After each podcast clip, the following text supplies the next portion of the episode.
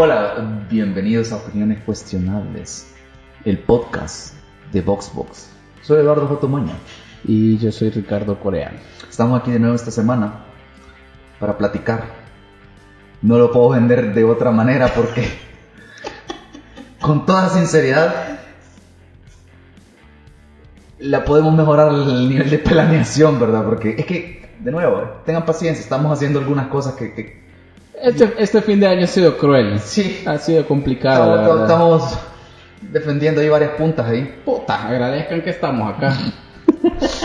Creo que hay que, sí, hay que agradecer que, que, pues, mantenemos lo- lo- la- la- los, días de publicación de- del nuevo podcast. Ya vamos a alcanzar a Pencho y Aida. Lo que queremos, sí, lo Solo nos falta como lo que 20 queremos es crear años. en una, una codependencia con, lo- con los que escuchan para que, hey, miércoles, ¿dónde está mi podcast? Sí, sí, sí, sí. Ya lo vamos a lograr Entonces, poco a poco. Al principio la idea era hablar de, ¿cómo se llama? Del caso de Julio Rank para poder hablar de derechos humanos, de crimen y castigo Sí, y nuestras concepciones buenas y ma- malas y o analizarlas en general sobre crimen, castigo y derechos humanos. Y al final a mí me gustó cómo fue la plática, fue bien variada y realmente sí analizamos varias, de una manera tanto ética, moral y filosófica todas estas cuestiones de como sociedad, cómo conseguimos el castigo, el crimen, la, la, la conducta o las, ¿cómo se llama? La- el condicionamiento hacia, Sí. a- hacia el crimen y el castigo que no hubiera podido salir mejor si lo hubiéramos planeado, creo yo. Yo creo que sí hubiera sido mejor si lo hubiéramos planeado. Qué curioso, Ay, ahora, ahora, ahora vos sos el optimista. O yo estaba siendo demasiado optimista y vos sos el realista. Yo creo que sí. Así es este podcast, cambiamos de roles. Así es, cada, cada- semana cada tanto. sombrero. Ajá. Y bueno, ya no, no- ya no vamos a alargar. Yo creo que más lo la introduje intro bien. Y Eh, un capítulo, entren con mente abierta. Eh, sí, Porque de entrada ya les dijimos que no estaba tan planeado, ¿verdad? Pero, pero la plática, las ideas están ahí puestas. sí, ahí coméntenos, estamos VoxBox Mag en todas las redes sociales, búsquenos en YouTube, Twitter, Instagram, Facebook, a veces se nos olvida publicar, pero ahí están las redes. ¿Y qué? Ah, algo. y- ajá. Yo, yo, yo a veces estoy pendiente de, de, de- de- ¿cómo se llama? De gestionar las publicaciones de Instagram y yo siento que a veces soy muy exigente, soy muy perfeccionista. Si no, si no es algo lo mejor, no lo publico. Por eso a veces está descuidado el Instagram. Ok, Pero a mí a no. veces me da hueva.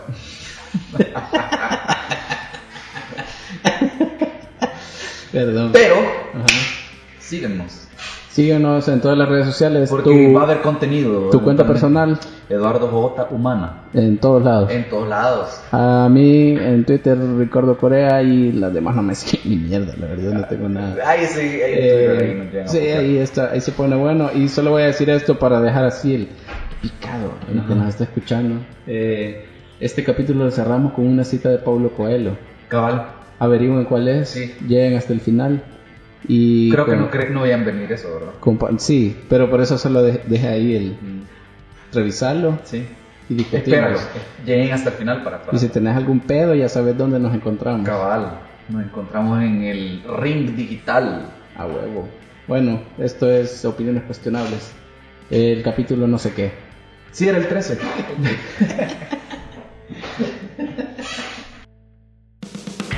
Vení, pasa adelante. Esto es Opiniones Cuestionables, el podcast de la revista VoxBox, con Eduardo J. Umaña y Ricardo Corea. Eh, hoy es miércoles de podcast. Así es, De- amigos. ¿De qué? De- del capítulo 13. Si tú decís, voy a confiar en ti. Eh, no te recomiendo eso. ¿Qué, En- qué, qué, en básicamente en ninguna circunstancia. qué- qué amateur, ¿verdad? De tu parte, qué, Sí. inocente. Ay, criatura. Eh, otra vez estamos como medio improvisando. Porque eso es lo que nos hace reales, eso es Esto es lo- más, más crudo que eso no hay, creo yo. mantenerlo real. Y le voy a decir por qué. Hace una semana ocupada. Hace una para semana bien ocupada, esperamos eh, buenas noticias para el canal de YouTube, estamos produciendo ahí unas cosillas interesantes. Eh, si nos siguen en Twitter, ahí han estado viendo algunas fotos y algunas cuestiones así. Este, esperamos que, puta, que este fin de año ha estado Sí, estamos, estamos, estamos trabajando, estamos tra- trabajando para que VoxBox sea la revista, mm, no sé si revista llamarlo ya todavía, pero, pero sí, es, es la revista, digamos, la revista de variedades que ustedes se merecen. Revista de variedades, suena TV y novela.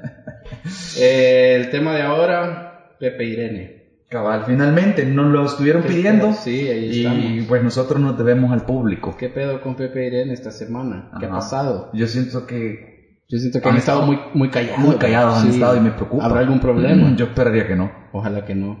Eh, Porque si ellos no lo logran, ¿qué dice? ¿Qué nos dice a nosotros los... yo dejaría de creer en el amor, la verdad, Sí. si algo llega a pasar. Sí, yo, yo no sé haría, fíjate. Si me decís que ellos no pudieron, También hay que ver que hace poco circuló una foto de Irene con Roberto Hugo Presa, así que no sé si eso causó alguna... esa no la vi. Ya, ya nos estamos poniendo muy densos. No, eh, el tema de ahora, no sé si llamarle tema porque creo que es muy ambicioso para lo que tenemos preparado. Este es el capítulo que hace o deshace a la fanaticada de, opiniones cuestionables, ¿verdad? La plática de hoy es sobre, eh, no sé, pero salió este tema, esta noticia que estuvo así como, fíjate que no, no encendió tanto las redes, la verdad, yo pensé que iba a ser más incendiaria, pero quizás fue porque salió el fin de semana Puede ser. y la gente estuvo menos pendiente. Estuvo ocupada viviendo su vida. Eh, no sé, me imagino que lo vieron, porque me gusta pensar que los que nos escuchan están bien informados. Y si no, pues aquí les contamos. Cabal. Eh, O están dispuestos a informarse, al menos. este señor, eh, Julio Rank, eh, hubo un video de él en el que se le mira muy desmejorado em, de salud. Se lo están subiendo unos custodios eh, a un pickup y la verdad es que lo están tratando bastante mal, debo decir, para ser un señor ya de la tercera edad y, y conste, enfermo que conste, me, me- me medio reí no por el des- des- la, la desafortunada suerte de Julio Rank, sino que por cómo lo dijiste. ¿verdad? Sí, no, es un señor, Solo quiero aclararlo, ¿verdad? Porque... ya es un adulto mayor, ¿verdad? Sí, Se nos olvida Eh, que, los, sí. que los corruptos también llegan a adultos mayores. Los corruptos también lloran, la- la- los ladrones, los criminales. No, no vamos a decir. ¿Por qué lo están procesando para no, no difamar? El que, ah, él es parte del paquete de Tony Saca y aliados, es parte de los de los eh, vecinos, de los alegres de la junta vecinal del sector 9 de Mariona. Ajá. Lo voy a decir así. De hecho entiendo que es como el presidente de, de la asociación de vecinos del Va. sector. No, no Vaya, parece la premisa de una serie de Puta, televisión. no se muera antes que salga esto porque van a ser chistes muy feos. No van a envejecer bien, te lo aseguro. Pero que el, el punto de debate aquí, yo creo que ya, ya veo para, para dónde va la cosa. La pregunta eh, bien moral en este. Una, pro- este, este capítulo va a ser un ejercicio de ética y moral, ¿verdad? O de filosofía, no sé. Ok, ya vamos a ver. Porque eh, hay un poco de abuso policial ahí, ¿verdad? Mira, suceden varias cosas. Para empezar, por quien no lo sepa, para los que están muy jóvenes, eh, el señor Julio Rank era presentador, de, de hecho yo lo conocí, lo recuerdo como presentador de noticias, como host Cabal. en, en las noticias del 6, ¿cómo es que se llama? Ante el noti- no sé. Noticiero, no sé. Noticiero del 6. ¿Cómo se llama, Rafa? No sabes. El noticiero. El noticiero. el Sí, porque noticiero. Cuatrovisión, el noticiero, Tele 2, creo que. Ajá. Ah, mira. JR le llamaban. Yo por eso me acuerdo de él, porque se hacía llamar JR. Ah, qué elegante. Estaba la Mónica Casa Miquela comenzando. Hay una, una Mónica Casa Miquela más joven, Ok. más inexperta. Ok. Y sí, porque también, por la edad quizás no les da para saberlo, pero ella antes daba noticias, ¿verdad? No salía Sí, en programas sí, sí, de variedades de mujeres, ahora es más entre comillas, entre- empoderadas, ¿verdad? Entretenedora, entre- Ajá. ajá, que, que noticiosa. Entretenimiento social, ¿verdad? Porque es sobre empoderamiento que habla ella en uno de sus programas. Ah, ¿en serio? No, No sé tengo- si, tenía sabrosas, grandiosas, geniales, diosas, no sé cuál es la versión que tienen ahorita de... Ah, creo que ahí está. ok, no sabía. Eh, la cosa es que antes daba las noticias Y comenzó con este señor. Cabal, y él le decía, me acuerdo, yo estaba, no, que, no me acuerdo qué edad tenía yo, pero me acuerdo claramente, quizás estaba en el colegio, y, y Julio Rank decía, dime JR, ¿verdad? Ok. Y Entonces le decían JR. A ver si así le dicen en el penal. No, mentira. Perdón. Este. Inapropiado, too soon. Entonces, no, no, no, el señor no está muerto, Too está late. enfermo. Ajá, pero el tipo después fue, ex- eh, fue el secretario de comunicaciones de la presidencia de don Tony Saca y ahorita está preso por pues todo el caso de corrupción que ya se sabe un montón y, ya- y si no lo saben vayan a buscarlo. Entonces, em, no sé realmente qué, qué, qué es lo que tiene, cuál es la... Tiene una enfermedad crónica grave degenerativa Ajá. que le ha provocado daño en, órganos blancos. Eso dice una cita textual de no sé qué periódico. Qué bueno, qué, qué, qué periódico más informativo, me quedó bien claro. Claro, Ujú. este, No vamos a arreglar el nombre del periódico para no ser hechos mierda, pero... este, no vamos a decir que fue el Salvador Times. Eh, pero No vamos a negar ni confirmar la fuente. no, pero vaya, el punto ya poniéndonos serio, ya, pendejeamos mucho. ya, ya. Hoy es un tema serio, ¿verdad? Sí, no. No, eh, circuló ese video de, de Julio Rank, lo estaban subiendo a una camioneta, un pickup, no sé qué era. Eh, se le mira bastante enfermo y como digo, también ya es un señor eh, pues mayor, de la tercera edad. Y eh, yo al menos, no sé si, el- eh, si alguien más lo compartió antes, pero a la primera que se lo vi compartido en Twitter fue a Bessie Ríos, que Bessie Ríos pues no la conozco personalmente, pero por lo que proyecta y por lo que he visto es una mujer muy de izquierda, ¿verdad? No es, no es como que va a defender a Julio Ranco, una onda así. Y lo que ella decía era, yo como defensora de los derechos humanos considero que este trato no es el correcto para un reo, ¿verdad? Y yo- Eh, para nadie, la yo verdad, estoy viendo trato la foto inhumano. ahorita porque ¿Por qué ten- no te- ahora tengo laptop. Ah, ok. Pero, pero me la traje de la casa, así que no es como que estamos nadando en dinero. Eh, pero sí estoy viendo la foto porque no las había visto y, y vaya, eh, no vamos a entrar en polémicas hablando de nombres, ¿verdad? Pero yo he visto que no es raro que cuando tú estás enfrentando un proceso judicial, te enfermes. Y no es raro que no se vea tan enfermo el, el, el, el, sí, sujeto, sí, sí, ¿verdad? sí, sí, ajá, ajá, Ah, dicho esto, estoy viendo la foto de Julio Rank Y se mira muy se ve mal, o sea, se ve enfermo. Él, él no se puede fingir así como se ve. No, eso no se puede fingir, realmente se ve bien. Porque en la portada del, del- de la nota de la prensa ve cómo comenzó el juicio, no sé si dice la fecha, pero hace meses cómo estaba, ¿verdad? Cómo está ahorita. Y se mira Sí. un cambio bastante notable. Cabal. Eh, y, y la cuestión aquí es que se desató como un de- debate, de- bueno, debate tanto como puede ser un debate, una discusión en Twitter, ¿verdad? pero de gente que obviamente lo estaba condenando, digamos, o, o diciendo como, puta, un montón de gente que está igual que él y lo- no- esa otra gente no sale en los medios, no nadie se preocupa por ellos, porque es por Julio Rank sí, ¿verdad? Y había otra tanta gente también que, al igual que, que Bessie, que no es que estaban diciendo, puta, déjenlo libre porque es Ajá, inocente, ajá. sino que estaban diciendo, él está ya en una situación bien yuca, deberían considerar este, liberarlo. De hecho, la nota que estoy leyendo eh, dice que se presentó un habeas corpus para que se le conceda libertad anticipada por enfermedad. Sí. Eh, también el mismo párrafo dice que Centros Penales considera que la difusión de fotografías y videos es una estrategia de la familia. Aquí puede haber cualquier cosa, no vamos a intentar esclarecer qué De es lo que está pasando en Es este lo que te digo, probablemente es una estrategia. De cualquier forma, es lo que te digo, no podés. En este, es el problema, creo. Parte del problema es este, lo que te digo. Hay casos similares de presidentes, inclusive, que estaban en, procesos judiciales donde Ajá. se alegaba que estaban enfermos y todo eso. Yo no los vi tan enfermos. Sí, cualquier eh, crimin, no criminal, pero procesado, digamos, no sé, enjuiciado, no sé, acusado. Cualquier Sí. acusado de estos que son un poco de ladrones de cuello blanco, llamémosle, ¿verdad? Que están en otro nivel que el que se robó pan para... O, o, o se robó la vaca o tres gallinas, o el que agarraron con mota, ¿verdad? sí. Que por cierto creo que está preso todavía. Probablemente, probablemente. Ajá. Entonces, eh, eh, este tipo de, de, de, de perfil de, procesado o de acusado tiende a usarse ese, ese, ese recurso y es el problema. Como se ha ocupado ese recurso un montón de veces y no se han visto mal, ya no creemos, no le creemos, ya está desgastado ese recurso. Cuando alguien realmente lo necesita, ya nosotros decimos, ah, puta, que No, soca, y es que aparte también, vaya, Porque ya nos desensibilizamos, porque vemos tanta corrupción y ese es el problema de cuando hay impunidad y corrupción. Claro, porque estás, estás imputado, no estás pensando. Y ya, ya- y tienen la razón, la gente está Claro, enojada, porque claro. ya se le perdonó tanto a tanta gente Claro. y se le perdonó entre comillas, ¿verdad? Porque no es perdonó, ¿verdad? Ya se les dejó libre a tanta gente que no tenía que estar libre, que cuando ya toca aplicar la ley de manera justa o, te- o, puede ser darle una oportunidad a alguien que sí está mal, ¿verdad? Sí, ya no creemos en el sistema, porque ya, ya se ha mal usado tan, tanto, ¿verdad? Entonces... pero eh, vaya, eso pero- es lo que te quería decir. Centros también- penales. Ajá. La nota dice que Centros Penales es quien considera que la difusión es parte y de fotografía y video es parte de una estrategia de la familia. Pero eso tampoco está negando que sea verdad, que esté enfermo, porque puede, o sea, puta, es tu papá, tu tío, tu lo que sea, Es lo que y está digo. muy enfermo, vos querés difundir la foto para que se conte. Cabal, y desgraciadamente lo que te digo. Es una negación de...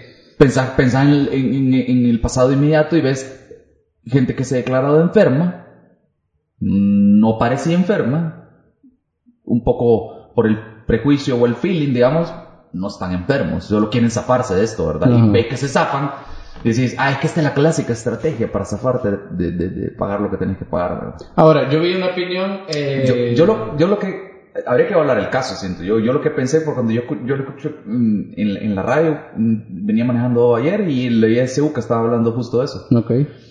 Y de entrada yo fui bien frío. Yo dije, es una mierda que lo traten mal. Tienen que tratarlo con dignidad a él y a cualquier persona que tenga una condición de salud. Tiene que tratársele con dignidad, es parte de los derechos humanos, parte de tener dignidad como persona de puta, no vas a tratar mal a la gente solo porque no tiene derecho a su libertad. Pero si perdió su libertad fue por algo, ¿verdad? Sí. Entonces yo, No, yo, yo diría que en el caso de él y en de general, la, la- la- la postura debería ser, pu- se les ya demostró que Ajá, hizo eso. algo. Fue, Entonces, fue la vencido ley- en juicio, ese es el punto. que se le dé un trato especial, que se le dé un apoyo, que no se le golpee o se le trate mal o se le arrebate cuando está bien mal de salud. Ese, ese para mí es lo que no se puede discutir, o sea, lo que mismo, lo mismo Bessie dijo, ¿verdad? Sí. O sea, eso, eso no es correcto. Y, y este es un punto interesante, fíjate, porque Bessie hizo un ejercicio muy bueno, tú dijiste, ya tiene una tendencia bien marcada a la izquierda. Y, él, y, y Julio Ranca ha estado de la derecha. Sí. Es bien maduro lo que ella dijo y es congruente, como yo defiendo derechos humanos y eso no es correcto, sea quien sea. Ajá. Eso así tiene que ser, creo yo. Sí, Y habla muy bien de, para, de alguien. Es una llam- un toque a la puerta para los diputados, para políticos que no le dan importancia a derechos humanos. No sé si Julio Ranca estuvo en algún momento en una, en una, en una posición de desmeritar derechos humanos, pero yo he visto muchos políticos que no le dan mucho peso a los derechos humanos. Porque Si no- nos atenemos a los prejuicios para casi cualquier dirigente de derecha, diría que en América Latina hablar de derechos humanos es como puta que les estés, eh, no sé, em, inventando a la mamá. Siento que esa es como la tendencia de, de alguien de derecha, es como, hey, hablemos de derechos humanos. No, eso es de izquierda, eso es de comunismo, es como no es comunismo. Quiero, quiero, poner, eh, quiero poner en la mesa eso, justamente. Ahorita se dio vuelta la tortilla, ¿verdad? Estamos hablando de derechos humanos y yo creo que si le preguntamos a Julio Ranca ahorita, tiene una opinión diferente de los derechos humanos. Pero yo creo que eso, eh, y, eso es un problema de los mismos gobiernos de derecha, porque no, como no les interesa, no educaron en esta, en esta cosa, y ahora tenés, a- en esta cosa me refiero en derechos humanos, y ahora tenés a toda una población que cada vez que hablas de derechos humanos lo consideran también algo malo, y entonces y dicen, no, los derechos humanos Comunista, sirven cabrón. para... No, pero la población eh, el normal, digamos, la, la gente de a pie, voy a decir, eh, vos les decís derechos humanos y te dicen eso sirve para defender nada más a los, eh, para defender pandilleros, criminales, etcétera. Y no, no sirven para eso, sirven para que tengamos, puta, es que es como la, la, la base mínima de donde deberíamos de partir para hacer cualquier Es que hay, cosa. hay, hay un crimen y castigo. O sea, que tú tengas que castigar a alguien. Como Dostoyevsky. Ajá. Solo me gustó la frase, pero nunca le dije, ¿sabes? No me quiero. no- yo voy a ser sincero para que no crean, ah, este erudito Eduardo es un Está erudito. citando a Dostoyevsky. Nah, Como nah. dice Dostoyevsky en la página 48 del Crimen y Castigo. Es que dos, deja, dos, dos, Dostoyevsky lo dejo Párrafo claro. 3. Ajá. La cosa es que me parece que hay, que una, hay una gran diferencia de que es con cabeza fría, ¿verdad? Una cuestión es pagar por un crimen que hiciste, pero eso no quiere decir que, te, que, que perdes todos tus derechos completamente. Claro. Seguís siendo un ser humano, no, no podés darte lujo como sociedad o como Estado de tratar mierda a la gente solo porque está en la cárcel. O sea, es parte de refle- del reflejo de nosotros como sociedad, como Estado salvadoreño. No, ¿verdad? y, Como- y es que es una protección para nosotros, porque eh, una persona te dice, no, los derechos humanos sirven solo para defender a los criminales, Lo- deberíamos agarrar a todos los pandilleros del país y meterlos en, en un horno, ¿verdad? una mierda así horrible. Al- ¿sabe Eh, quién hizo es eso? el pensamiento, sí, ajá, ¿Qué- es lo que causó? Si, te- si- si- vamos a recordar la historia, ¿verdad? ¿Qué causó cuando alguien tuvo esa idea de un grupo? No eran criminales, no eran criminales, pero él hizo su argumento de que cierto De que grupo, grupo eh, eh, étnico no tenía, era malo y no tenía que existir, ¿verdad? Sí. Y se tomó la tarea de justo hacer eso, eliminarlo y terminamos en una guerra bien cabrona, sin mencionar todos los judíos que fueron matados. Claro. O sea, ese, ese lo menciono sin decir Hitler para que hagas el ejercicio, hasta que digo al final Hitler, el que esté escuchando, si alguien si está como enojado porque estamos defendiendo derechos humanos, mira eso, o sea, mira ese caso, o sea, ese, ese eh, parece Solo extremo. para aclarar, no estás comparando judíos con pandilleros, No, sino no, que estás diciendo para- que solo es un- una analogía la que Sí. estoy haciendo, es decir, es que el fascismo ese, decir, estas personas son malas, entonces como son malas hay que exterminarlas. Y eso es a lo que voy, que la mayoría de gente que piensa así vive en colonias bien jodidas, donde están estigmatizados por vivir en las colonias, tienen hijos y de repente va a llegar un policía y va a taleguear a tu hijo que no tiene nada que ver con nada.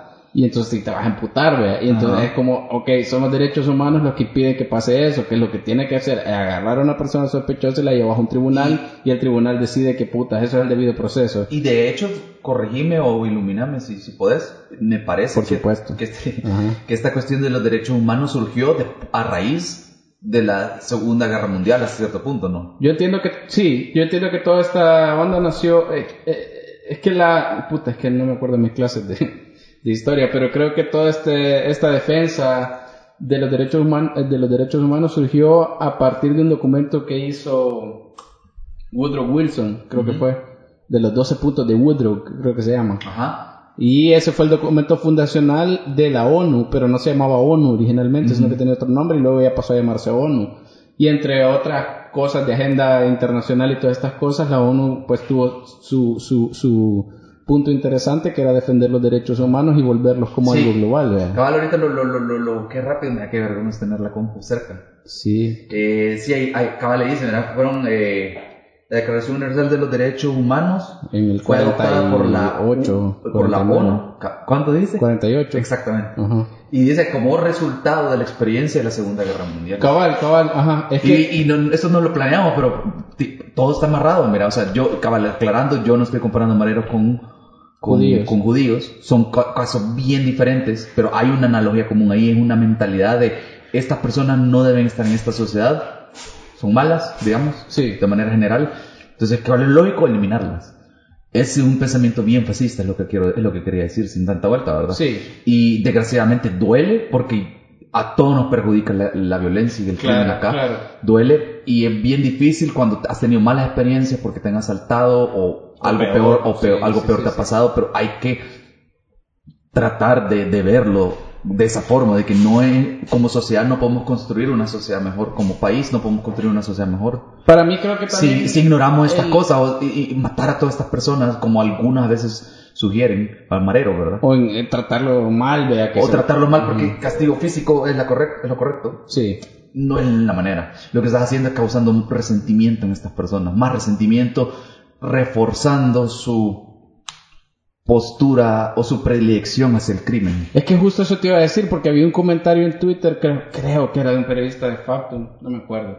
Eh, y él mencionaba, eh, no, no recuerdo su tweet exacto, pero él decía que el, el problema es que nosotros consideramos que la cárcel debe ser el infierno para que paguen los malos. Y en realidad en una concepción moderna de Estado y de sociedad y de civilización, digamos, eh, la cárcel debería ser un lugar para o reformarte o es como, ok, vos sos un psicópata que no te puedes reformar porque ya tenés un problema en tu cerebro, eh, te vamos a guardar hasta que te muras o te vamos a matar, pues, o sea, O hasta que demuestres pena que de estás dispuesto a hacer las cosas diferentes. No, por eso te digo, ese, eh, en el mejor de los casos es como, te, ok, te vas a reformar y vas a entrar a la sociedad. Hay casos que ya no se pueden reformar, vea. Eh, una persona que mató a 30 personas ya, yo creo que ya no se puede reformar. O un pedófilo que ya Tiene- violó a un montón de niños, ya no se puede reformar. Entonces tenerlo ahí guardado, no sé, hasta que se muera. O, o en algunos países, yo no estoy diciendo que está bien la pena de muerte, pero hay algunos países que tienen esa opción, voy a decir. Ajá, entre comillas. ajá. Eh, y, esa es como la forma en la que se concibe, pero aquí la idea es que como, como tenemos esta mentalidad tan de castigo, de Sí. arraigada, tan primitiva, voy a decir, es como si hay una cárcel que ellos vayan, pero no solo van a ir, sino que tienen que sufrir. Ajá. Eh, eh, algo bien interesante en todo este tema que me parece, no sé si va a ser chusco, pero un- el primer acercamiento que tuve a, esto- a estos debates filosóficos o a estos debates morales, digamos, Ajá. fue cuando vi La Naranja Mecánica.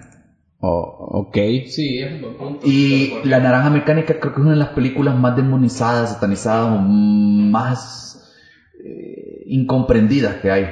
Porque a mucha gente le digo que está en mi top siempre de película favorita de todos los tiempos, ¿verdad? Y es como hay gente que lo dice, ay, que tripeado, y hay gente que se me hace una cara de qué putas te pasa, o, o con quién estoy hablando. Con Suena quién. como que lo decís para la idea. Ajá, no, eh, sí, o, o, o, o, la gente dice como, y está enfermo, ¿verdad? ¿Cómo, le- ¿Cómo puede ser esa su película favorita o Sí, es su película sí, favorita, sí? Pero hay, sí, hay violencia, hay una cu- cuestionable escena de violación en la película, ¿verdad? Sí, sí, sí. Que yo creo que de, de, dejárselo a Kubrick, que aunque perturbadora la, la, la, escena, yo creo que lo que logra más que, más que, eh, ¿cómo se llama? Hacer una apología. La apología de la violación es más decir, así de mal está este bicho. O sea, tuvo la- el, el tacto hasta cierto punto, en mi parecer, en mi opinión, tuvo el tacto para que no sea como muy escandalosa la escena, sino que es más como para justificar, mira lo que hace este bicho, este bicho es lo peor de Tiene la un sociedad. problema. Ajá, tiene un problema. Ujú. O sea, e- es lo que logra el ser y lo que quiero decir con la naranja mecánica, ahí están esos conceptos. El concepto es, de, o sea, eh, básicamente el más es un criminal retorcido que no tiene, no tiene arreglo. El, el, protagonista, ¿verdad? Sí, sí, sí. Y le intentan meter. Y eh, eh, lo meten a la cárcel cuando sus bromas se pasan muy, muy, se le pasa la mano con una broma. Ajá. Con un, con un, era un criminal así juvenil, ¿verdad? No, no, no, así como fechorías y alguna violación, ¿verdad?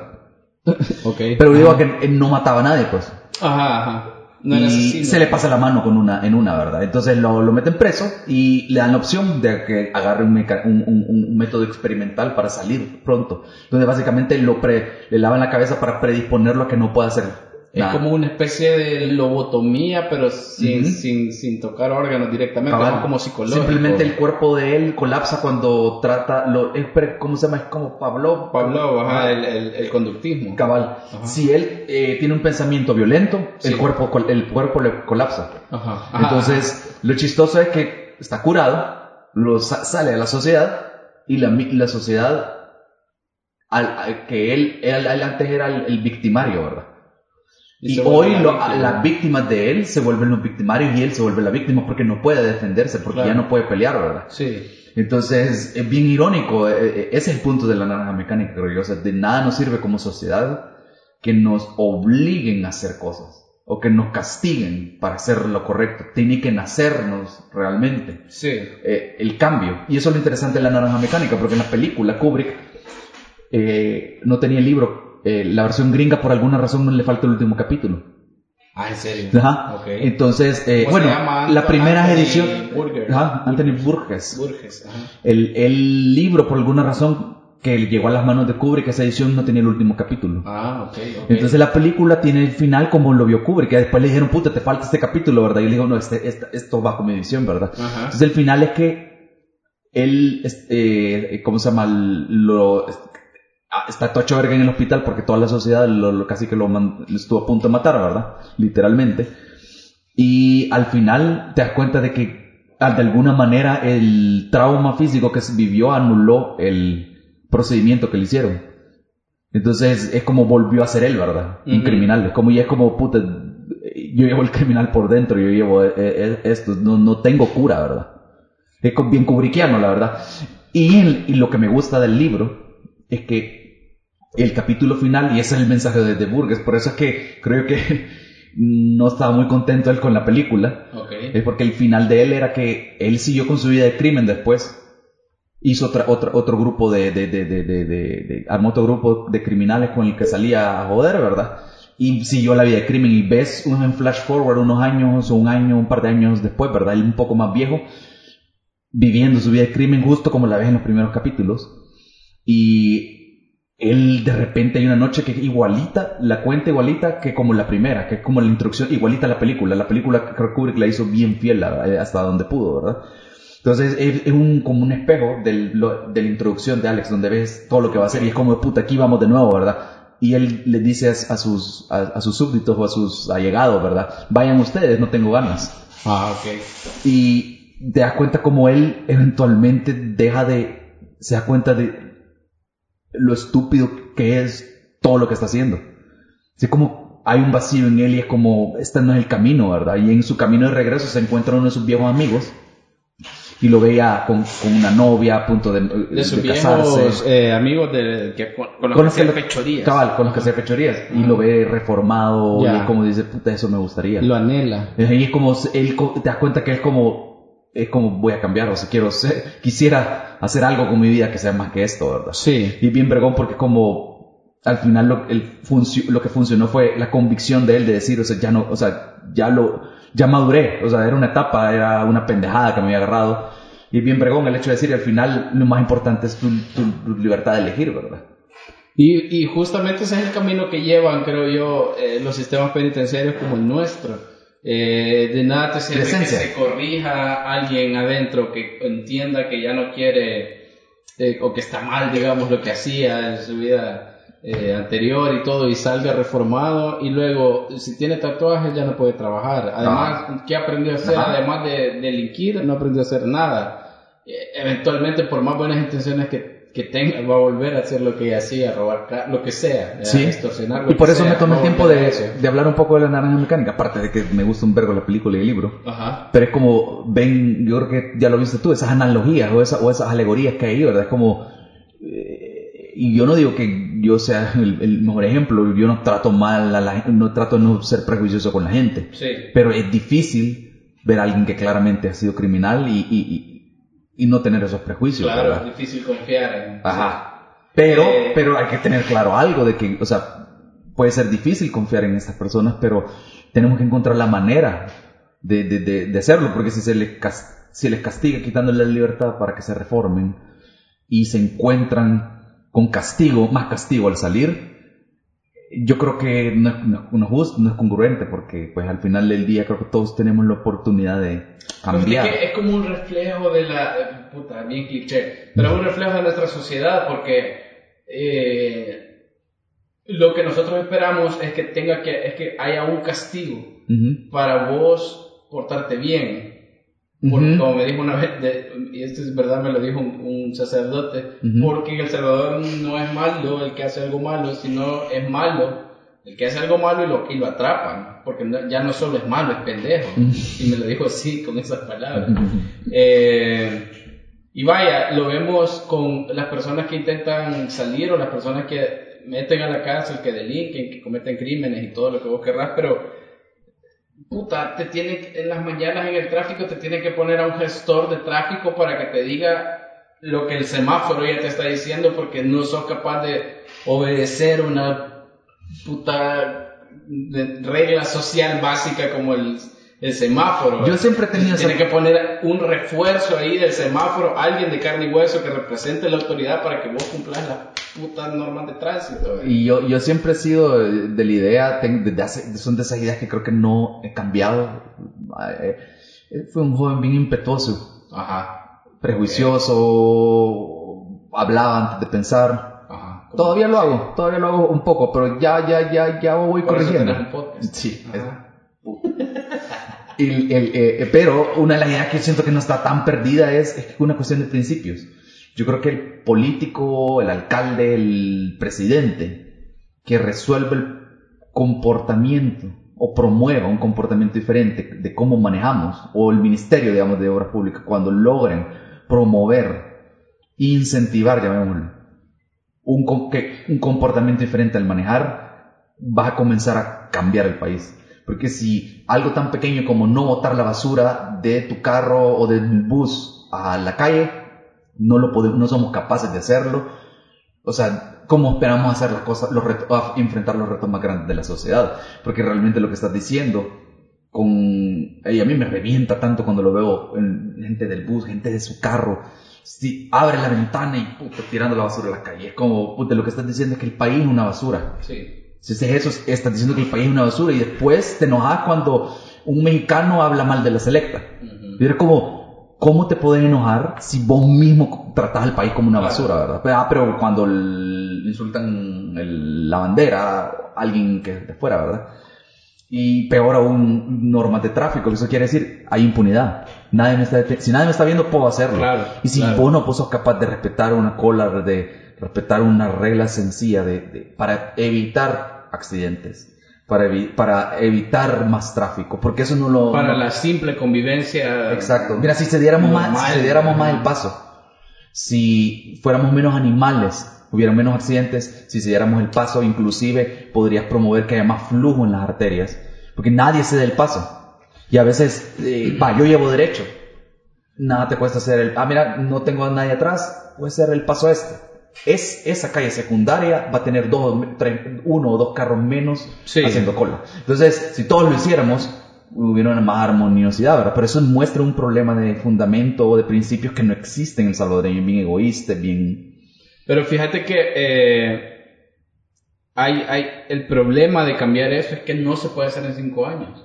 Ajá, ¿cierto? Porque esto, o sea, hay diferentes tipos de cambios, voy a decir, en una sociedad. La manera brusca de hacer un cambio es a través de las leyes. Lo prohibís o lo, y o lo volvemos a lo mismo, ¿qué es lo legalizás. que funciona? Castigame, o sea, cas- Claro, castigamos. pero vos podés prohibir algo o legalizar algo o lo que sea y estás cambiando las leyes. El problema es que no somos eh, máquinas, ¿verdad? no puedes solo meter un código y ya el comportamiento se cambia. Nada, tienes que hacer una ser un inversión proceso. a largo plazo. Y Y los cambios culturales siempre, siempre, siempre son los más difíciles, tanto de, erradi- de mover, de cambiar. O sea, si te haces un buen, si eh, tenés un, un, Ujú. un- un hábito, digamos, que es a nivel social, cultural, eh, bueno, es bien difícil que se vaya a quitar, pero eso también funciona si es algo malo. Ajá. Es bien difícil de Crear hábitos es, es- es bien difícil, ¿sabes? en lo individual y en lo social. Ajá. Ajá. Es decir, lo eh, eh, vaya, ¿quiénes de acá han tratado de comenzar una dieta o ir al gimnasio? ajá, exacto, no es tan fácil. Meterse ese, e, ese, ese, ese, ese- Pero una persona que ya tiene 10 años siendo saludable, Ajá. responsable con su cuerpo, a vos te pasa, vos ya, ya tenés la necesidad de ir al gimnasio. 17 años de hacer ejercicio, o sea, así Exacto, de ir al gimnasio, de lo- tener una rutina. Al principio faltaba, sí, y, y hoy ya llega un punto donde es una, na- algo de mi rutina, algo natural, algo que me hace falta. No, 17 años quizás, un quizás el hábito lo agarré antes de esos 17 años. Mi punto es cuesta. Una anécdota bien interesante que escuché de este podcast, que uh, el, el capítulo en el que recomendamos podcast, una de las mis recomendaciones era This, This is Our Land podcast Ajá. que ajá. realmente es el podcast, un podcast mexicano de una escuela nueva que han abierto en Monterrey, donde repasan temas de las clases de ética y filosofía y de sociales que van a ver y en general las actividades de la, de la, de la prepa, como Sí. le llaman ellos, ¿verdad? Es como la secundaria aquí o el bachillerato, ¿verdad? Ajá, el bachillerato. Entonces, eh, suena aburrido, pero realmente es bien interesante ver con, o escuchar con oídos adultos las, eh, los pensum, lo que tratan en la clase y es de alguna manera decir, güey, que es uno de los inversionistas ahí es un sueco Ajá. que se casó con una mexicana, tiene como 20 años de vivir en México. Entonces, el- lo interesante es ver que ellos están tratando de promover la- el, el aprendizaje con competencias mm, suaves o soft skills que le llaman, Soft ¿verdad? skills, Porque que, la gente aprenda las 4 C, ¿verdad? Que es tener eh, pensamiento creativo, crítico, eh, pensamiento crítico, aprender a Oye, colaborar, a ajá. trabajar en equipo, ¿verdad? Y aprender a comunicar. Entonces, y es como, es aprender a aprender, aprender a, a analizar las cosas. Entonces van imprimiéndoles a los niños, de acuerdo a lo que dicen, ¿verdad? Lo, que interesa, lo interesante que hablan de conducta y, y así, ¿verdad? El mexicano le preguntaba, a- hablaban con el sueco de por qué, en- eso es bien raro, que aquí en Latinoamérica casi que no hay fin de semana que no vayas a donde tu familia. Ajá. Y en Suecia, en muchos países de Europa, pero ellos hablaban particularmente de Suecia, casi que no hay esa costumbre. Una vez de los 18 años te desprendes de tu familia Y lo, y a lo ven en Navidad, ocasiones especiales, sí, ¿verdad? ajá, ajá. hay un individualismo allá. Y él explicaba por qué, el sueco. Y me pareció súper interesante, nunca me lo hubiera imaginado. Por, si no me equivoco, y si les pongo, el, revisamos el podcast, no sé si es exactamente la fecha, pero digamos que alrededor de los años 70, Ajá. se comenzaron a promover, el gobierno comenzó a promover políticas. Donde yo queremos que la gente, no, las personas sean más independientes más independientes en general, puedan valerse por sí mismas, no valgan tanto. Eh, la idea era que no dependieran tanto del gobierno, que fueran más autónomas. Ok. Pero realmente hablaban de independencia que al final se tradujo en independencia familiar también y e in- in- individualismo. Entonces lo que hicieron fue promover este tipo de políticas. De eh, a los 18 años vos puedes optar a préstamos o a que te financien carreras universitarias, una vivienda para que vayas a la universidad que quieras dentro de Suecia. Y no me acuerdo cuáles otras políticas eran, pero ese tipo de políticas. Ok. Para que vos seas autosuficiente, a promover que tengas trabajo joven, un montón de cosas, para que vos como ciudadano sueco puedas tener independencia. Sembraron esas semillas en los 70, en los 80, ponele la Suecia de ahora, 30, 40 años después. Es una sociedad bien individualista porque el mismo gobierno promovió ese individualismo. Bien frío. Ajá. No era el resultado quizás que estaban buscando, o quién sabe si sí. Ah, Pero- o quizá fue daño colateral. Ajá, Ajá. pero te muestra cómo lo hacen otros países. Uno ve solo Suecia, es como decir, ah, ¿cómo se llama?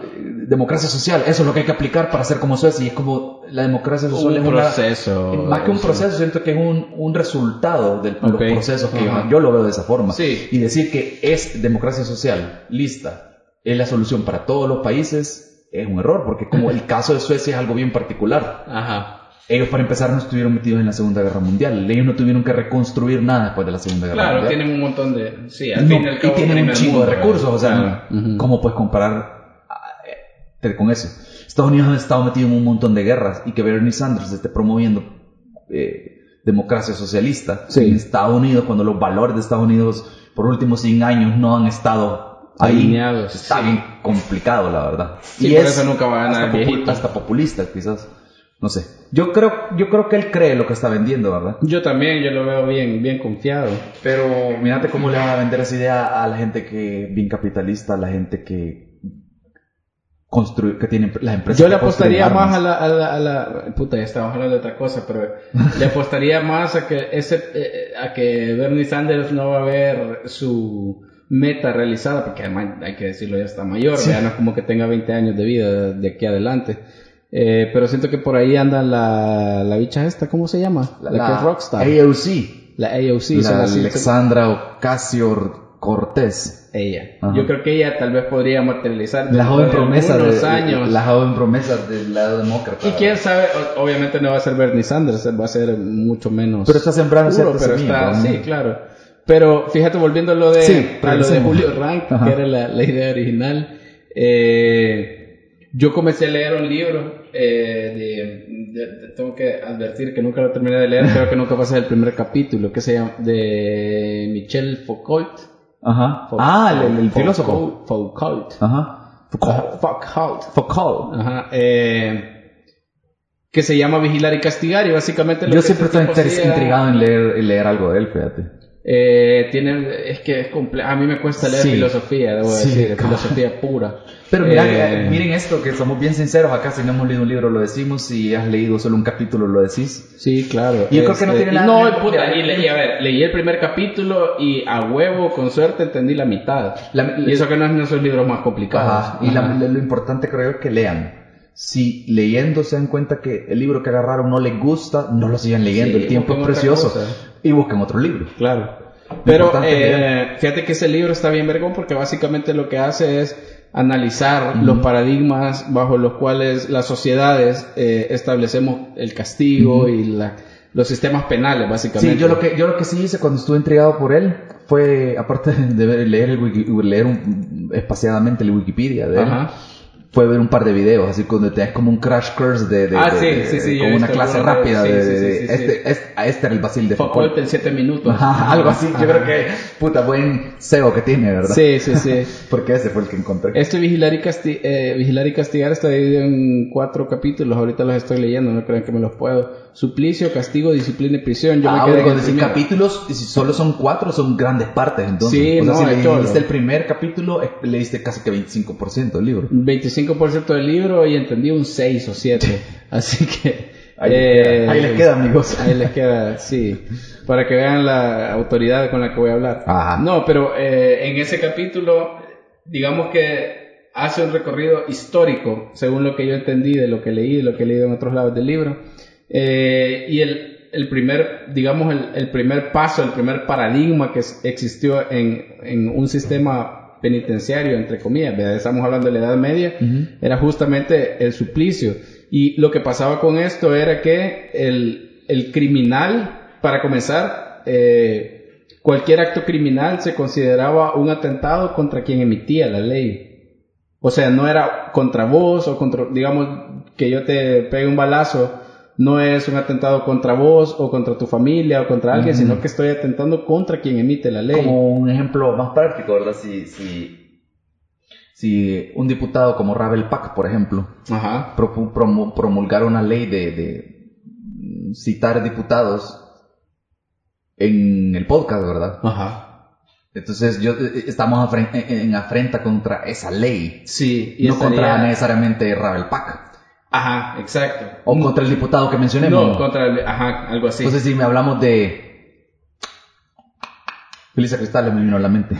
Ok, estén en tu top of mind. sí, por lo visto. Ok.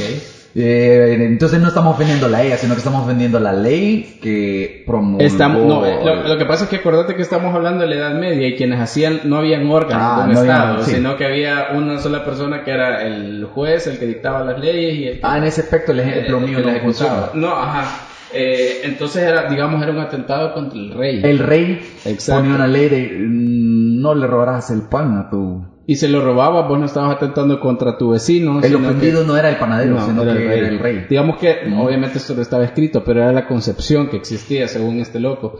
Eh, y lo que Y es como un pasaba- repaso histórico el que él hace de... de- En alguna, obviamente es un repaso histórico y él va dando su pues, puta filósofo. Su comentario, los pesos pesados. Ajá. Eh, y entonces, ¿qué es lo que pasaba? Que eh, el criminal tenía que encarnar y, y encarnar públicamente su castigo. Es decir, el castigo era su cuerpo, de alguna forma, de cualquier forma, era su cuerpo y de una manera pública, ¿verdad?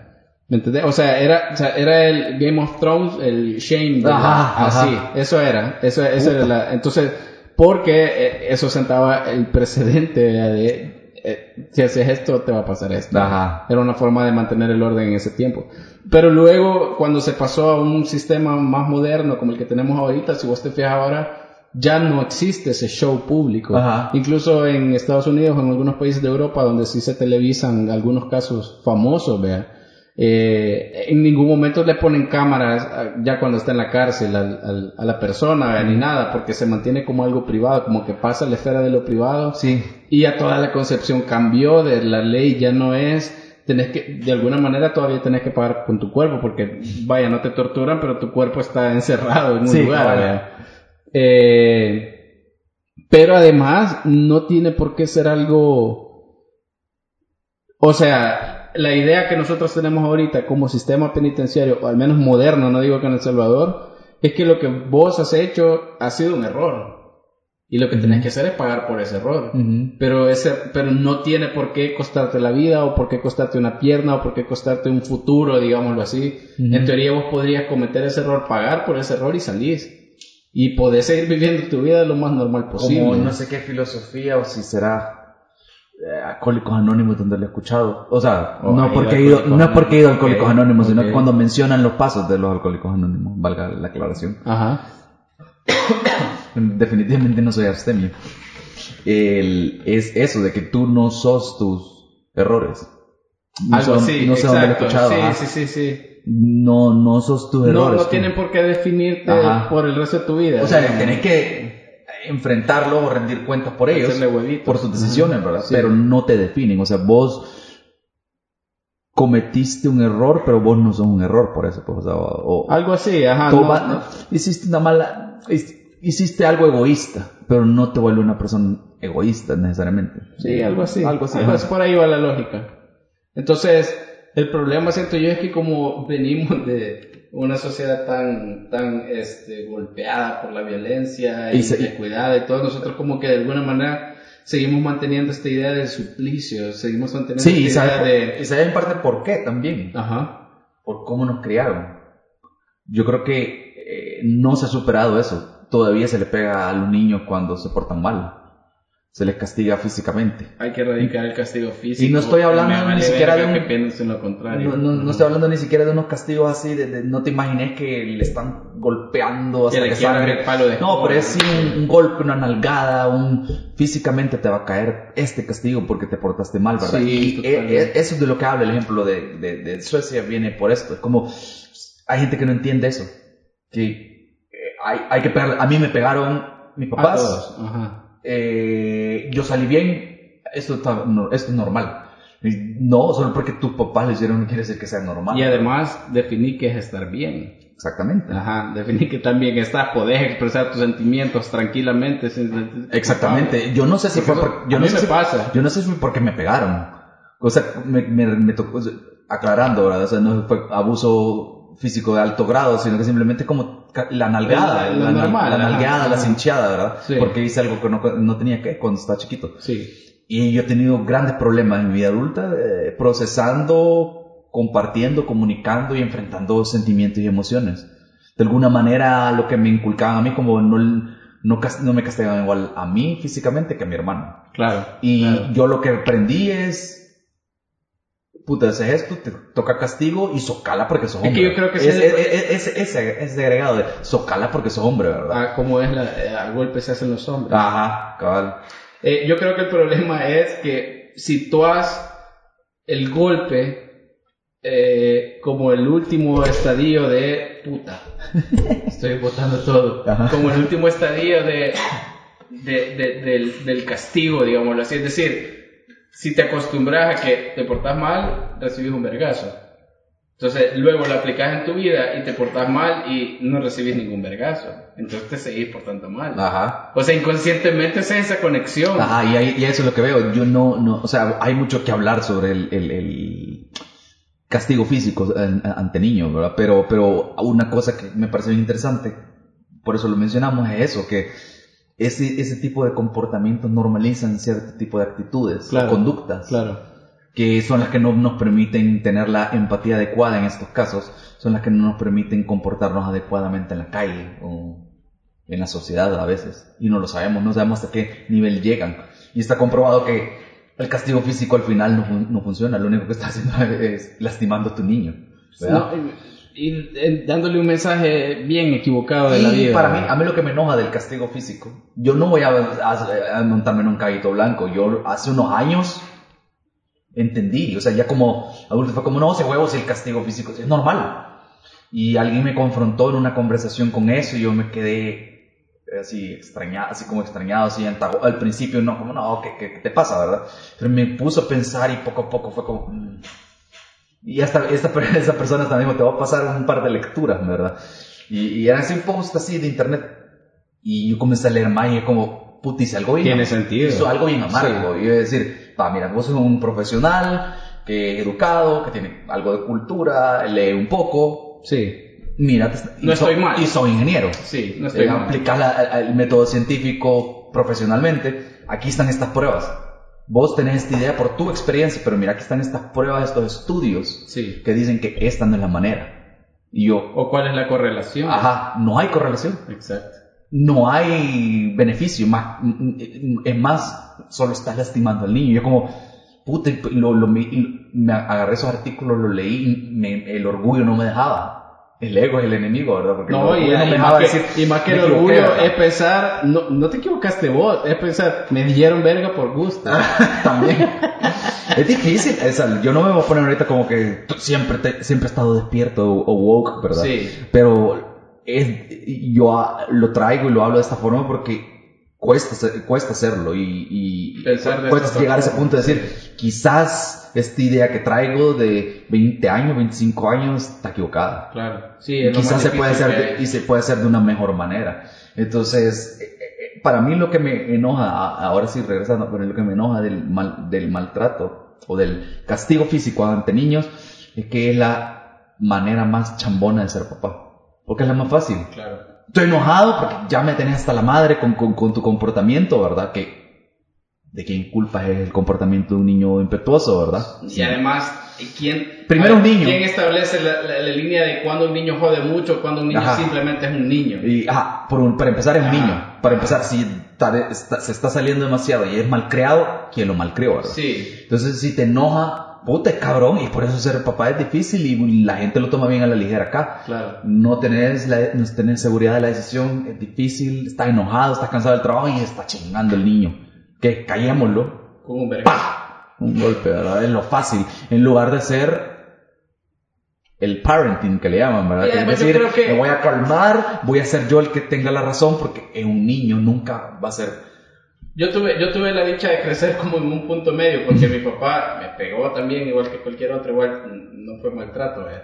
Eh, tampoco me quebró un palo de escoba en el lomo, una banda así, como ya he escuchado historias. Pero eh, como que también dialogaba conmigo, como que estaban las dos cosas presentes, como un, un puente Sí. entre me daba verga, pero también hablaba conmigo.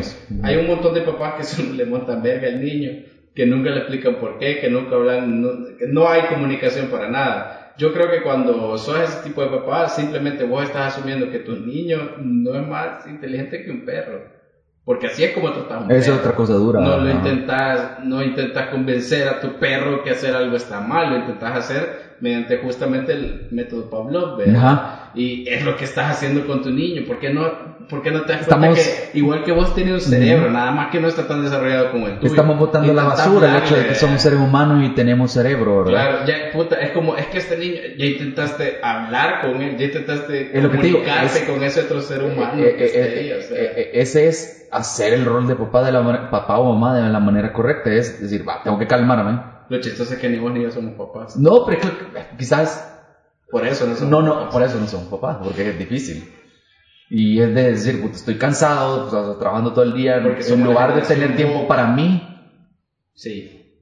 vengo a meterme este rollo con Era, este niño con tenés un puto podcast o tenés un hijo. No puedes tener las dos mierdas. todos ustedes son nuestros hijos No, no, no, huevos. ya van a ir a pedirme dinero Eh, Eh, con lo de, para ir cerrando porque ya vamos tarde. Sí cabal ya con lo de Julio Rank. Yo creo que el punto es, y yo, perdón, pero yo creo que la, la solución aquí no es dejarlo libre. La solución es que si ya la ley estableció que tienen que pasar cierta cantidad de años preso para pagar un daño, que pase preso. Ahora, la solución sí es que se humanice todo el sistema penitenciario. Que el sistema penitenciario sea capaz de atender dentro de sus instalaciones a una persona con cualquier tipo de enfermedad. Ajá. Obviamente hay algunas que no se va a poder, pues lo sacas, lo llevas a un hospital. Pero si es una enfermedad que necesita o que se puede tratar desde la cárcel, pues que lo pase en la cárcel. Cabal, Yo, eso yo no lo que- creo que se tiene que, Eh, que, que darle libertad. Yo solo que creo también es una cuestión de eh, no manda el mensaje correcto eso. De nuevo, estamos desgastando un recurso que en algún momento, en alguna ocasión puede funcionar o servir o ser necesario, Sí, pero lo estamos desgastando y lo han desgastado personas que cuestionablemente no lo necesitaban, ¿verdad? claro. Querían zafarse nada más por eso, de hablando de "Mm, voy a moldear la, la justicia, ¿verdad? No tengo que pagar. Francisco Flores, a mí me queda la duda, o sea, en ese, no, no me queda la duda, en ese momento tuve la duda, Ajá. después se aclaró porque se murió. ¿verdad? Sí. O sea, era como, ah, Quizás bueno, era una cuestión, podríamos decir que quizás no lo estaba desgastando físicamente, pero sí era una bomba de tiempo. Que yo creo que cualquier cosa que te imaginas, tenés un cáncer, digamos, que no está activado, no sé si estoy términos médicos, y luego pasas por todo este proceso que es desgastante física, emocional, moral, todo lo que vos querrás, puta, es muy probable que estés muy débil y que cualquier cosa te pueda... O si tenés una cuestión en el corazón, Algo congénito, Ajá. ajá. sí, claro, es muy probable voy que... a ponerle vender esa idea si tenés problemas del, del cardíacos. Sí, Te lo puedes hacer este caso, decir, hey, pero no te ves enfermo. Ah, pero estar en esta situación de estrés claro. me puede hacer reventar cualquier día. Pero tendríamos que hacerlo no solo con el sector 9 de Mariona, sino con todos los centros penales. Y, perdón, Y ese- pero tendríamos que aplicarlo incluso con pandilleros. Es parejo. O sea, Es con parejo. todo. Y eso es lo que eso es lo cagado de, esta situación, que, que, que de nuevo estamos teniendo la discusión por un, un acusado que o No, él es, sí es Sí, condenado. condenado, pero por crímenes de cuello blanco, ¿verdad? Y eso es lo que le da problema a la gente, que como estamos hablando de este que, que, que nos robó, que ayudó a robar, Sí.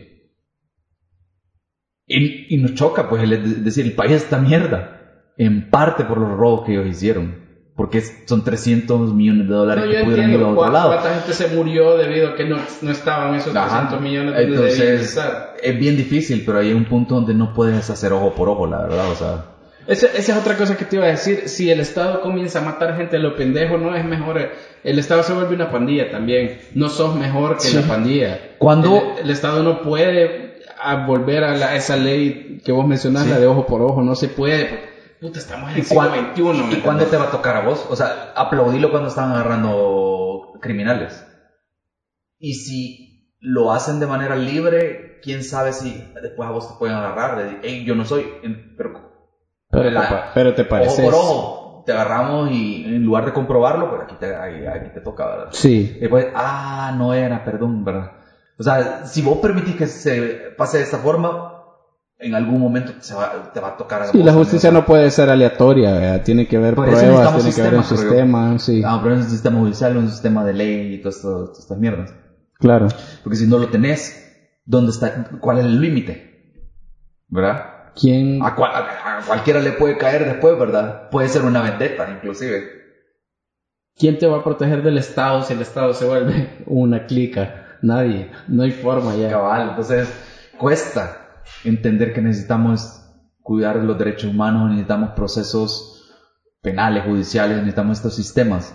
A veces cuesta verlo y yo lo digo no fácilmente, cuesta cuando ves que tú haciendo las cosas bien, trabajando para pagarte tus cositas Y no salís. y te las roban y no salís. o no puedes salir tranquilo, Sí. eh, imputa. Sí, claro. No, o sea, no salís de lo mismo. de Ajá. tu vida. No tenés oportunidades, Sí. no conseguís trabajo, o sea, eso imputan esas cosas, pero